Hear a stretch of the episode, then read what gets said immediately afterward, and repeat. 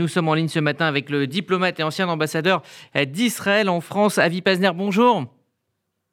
Bonjour Rudy. Alors, si on regarde la dernière décennie des relations entre la Turquie et Israël, et si on se souvient euh, de la virulence, pour ne pas dire plus, euh, d'Erdogan, euh, les images qu'on a vues hier ont de quoi interpeller. Difficile de voir de la sincérité de la part des Turcs. Alors, comment on peut interpréter ce tapis bleu déroulé au président israélien?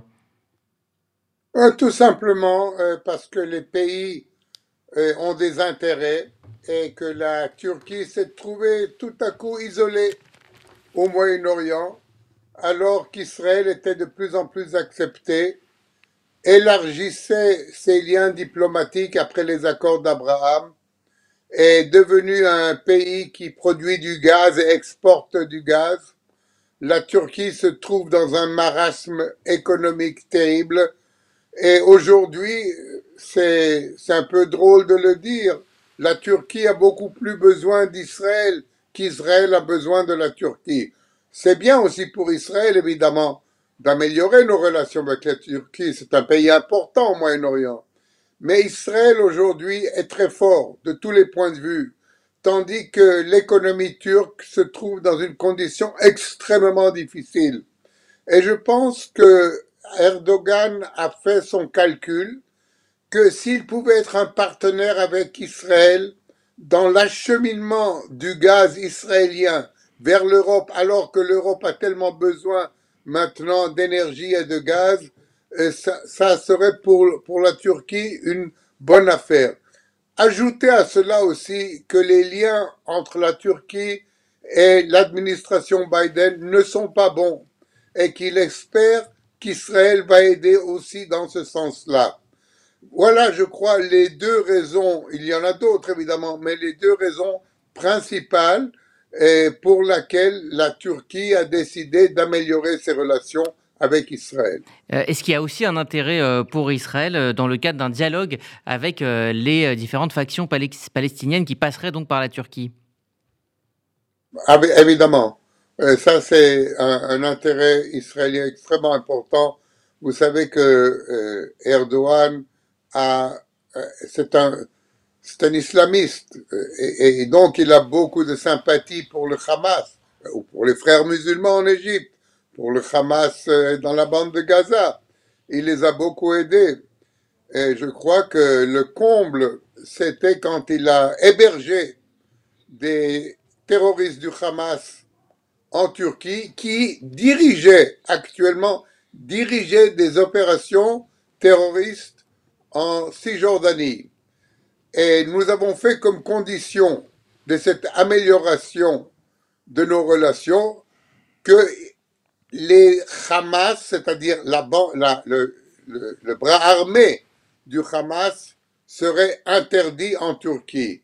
Il va toujours y avoir une représentation politique du Hamas, mais il n'y aura plus de terroristes du Hamas en Turquie dirigeant des opérations contre Israël. On n'en a pas parlé publiquement parce qu'on n'a pas voulu embarrasser Erdogan. Et, mais ça, c'est un fait pour Israël. C'était extrêmement important, à part le fait évidemment que Israël est maintenant dans un essor diplomatique général au Moyen-Orient et que la Turquie fait bien dans cette panoplie. Alors, euh, il y a aussi euh, les tensions que la Turquie euh, a attisées sur le mont du Temple depuis quelques années. Est-ce que là aussi Israël a, posé des conditions pour que la, Turquie ne, joue plus son rôle on, se souvient d'un Erdogan qui se posait comme défenseur d'une Jérusalem arabe. Est-ce que cela aussi a été négocié hors des caméras? Cela a été négocié, évidemment. Et Erdogan y a même fait allusion en disant nous n'allons pas être d'accord sur tous les points, mais nous allons essayer de les discuter amicalement. Donc, euh, certainement, euh, il ne va pas changer son attitude de base envers Jérusalem, mais ce qu'il va changer, c'est sa tactique, euh, c'est cette poussée à, à, la violence, cet encouragement des fidèles de manifester vous savez, il y avait un consulat turc à Jérusalem qu'Israël a demandé qu'on ferme il y a quatre ans lors du refroidissement des relations entre la Turquie et Israël. et qui était devenu un centre d'incitation contre Israël. Je crois qu'on ne va pas le réouvrir. Donc oui, la Turquie ne va pas abandonner ses principes, mais va les appliquer de façon complètement différente maintenant et va se conduire, j'espère, nous l'espérons, comme un pays qui a des relations amicales avec l'État d'Israël.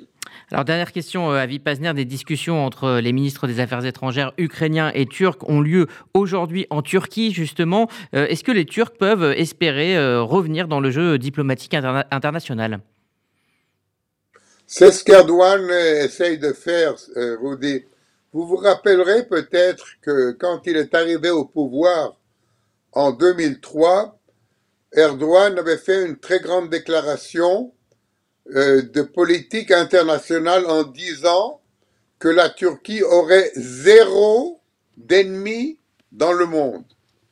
Alors, de cette belle déclaration de principe, tout à coup, la Turquie, presque 20 ans après, se trouve avec très peu d'amis dans le monde et beaucoup d'ennemis dans le monde. Et c'est ce qu'Erdogan maintenant essaye de réparer. Et Israël fait partie de cela.